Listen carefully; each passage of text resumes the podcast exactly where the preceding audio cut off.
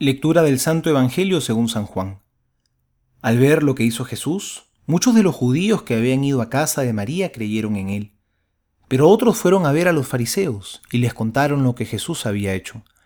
Los sumos sacerdotes y los fariseos convocaron un consejo y dijeron, ¿qué hacemos? Porque este hombre realiza muchos signos. Si lo dejamos ir así, todos creerán en él, y los romanos vendrán y destruirán nuestro lugar santo y nuestra nación. Uno de ellos, llamado Caifás, que era sumo sacerdote ese año, les dijo, Ustedes no comprenden nada. ¿No les parece preferible que un solo hombre muera por el pueblo y no que perezca la nación entera? No dijo eso por sí mismo, sino que profetizó, como sumo sacerdote, que Jesús iba a morir por la nación, y no solamente por la nación, sino también para congregar en la unidad a los hijos de Dios que estaban dispersos.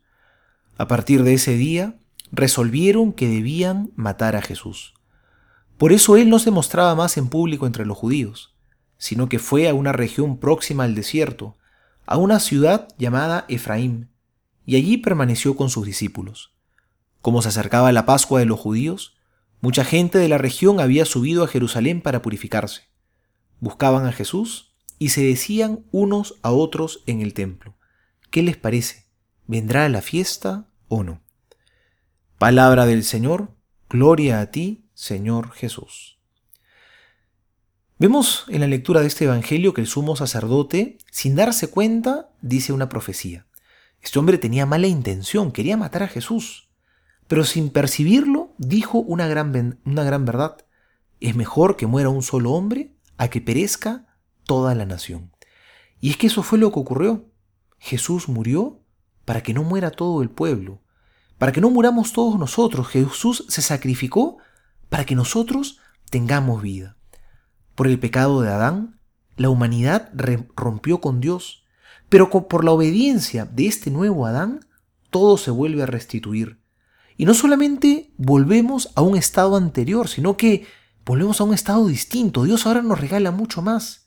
Dios se hace hombre como nosotros.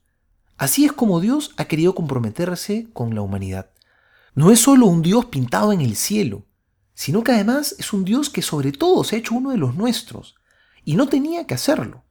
Quizás muchos se preguntarán, ¿por qué Jesús tenía que morir en una cruz? ¿Era necesario? Jesús no tenía otra manera de salvarnos. ¿Acaso Jesús no nos pudo haber salvado con una sonrisa? ¿Esto no sería más lindo? Y tendríamos en nuestras, en nuestras iglesias a un Cristo sonriente en vez de tener a un Cristo crucificado. Bueno, definitivamente Jesús es Dios. Él nos pudo haber salvado como Él hubiera querido, ¿verdad? Sin embargo, Jesús quiso elegir esta muerte. Muerte en cruz, esta manera de salvarnos, muriendo en una cruz. Quiso asumir lo más terrible que puede haber en la vida de un ser humano, que es el sufrimiento. Lo quiso asumir de la manera más plena y más terrible en su vida, para que le creamos, para que veamos cómo es su compromiso con nosotros, para que veamos que Él no se guardó nada para sí mismo. En esta Semana Santa vamos a ver a Jesús que muere para que nosotros no muramos, pero también vamos a ver a Jesús que resucita para que nosotros también resucitemos. Preparémonos con amor para vivir esta Semana Santa.